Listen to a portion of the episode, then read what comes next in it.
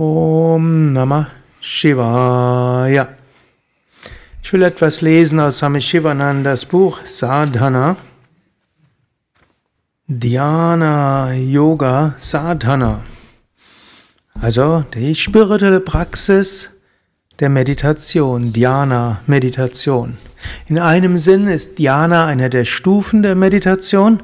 Patanjali spricht von acht Stufen Ashtangas und die dritte, also erst Yamas, Niyamas, man kann sagen, bestimmte Ethik und persönliche Disziplin, aber dann kommt Asana, wir setzen uns hin, Pranayama, wir regulieren unseren Atem, Pratyahara, wir bringen unseren Geist in einen meditativen Zustand, Dharana, wir konzentrieren uns, Dhyana, wir absorbieren uns und wir werden ganz erfüllt von dieser wunderschönen Meditationserfahrung. Wir verlieren uns praktisch in dieser Meditation, schließlich Samadhi, Verschmelzung.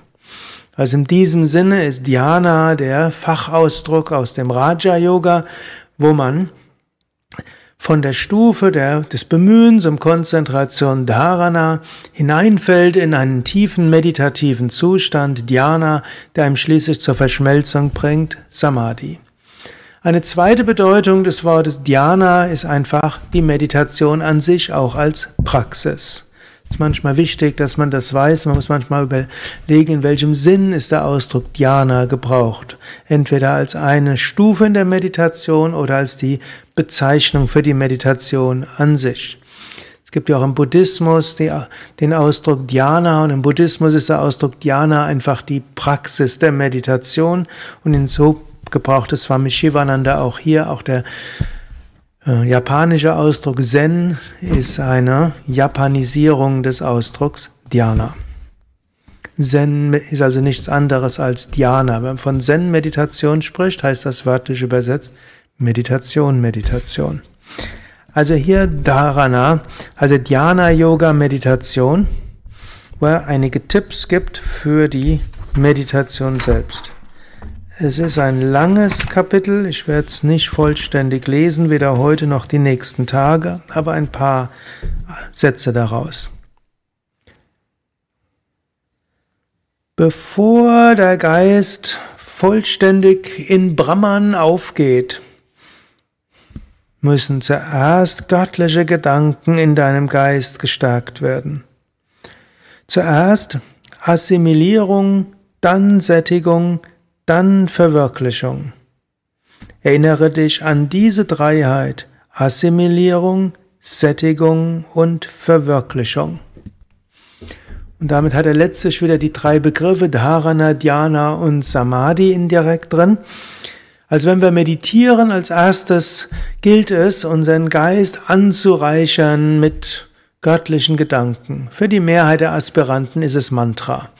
Wir bemühen uns, das den Geist mit Mantra zu sättigen, was so heißt, dass nichts ne, erstmal assimilieren, soweit, dass der Geist und der, die Geistsubstanz des Chitta die Form des Mantras annimmt, die Schwingung des Mantras annimmt und so, dass nicht keine anderen Gedanken mehr da sind.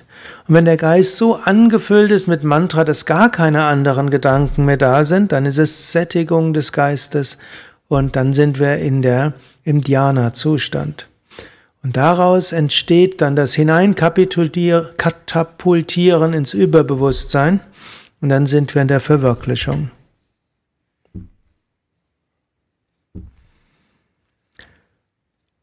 Um intensiver meditieren zu können, musst du auch deine Willenskraft stärken. Dein Willens soll das stark, rein und unwiderstehlich gemacht werden. Dies erreichst du durch Atma Chintana, Reflexion über das wahre Selbst, das Nicht-Erfüllen von Wünschen durch Kontrolle der Sinne und intensivere spirituelle Praxis.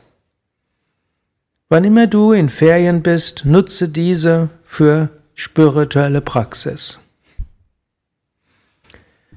Damit es uns gelingt, in der Meditation eben den Geist so mit Mantra zu erfüllen oder mit was auch, worüber auch immer wir meditieren, braucht es natürlich auch eine, die Fähigkeit, den Geist überhaupt beherrschen zu können, überhaupt in einen meditativen Zustand bringen zu können.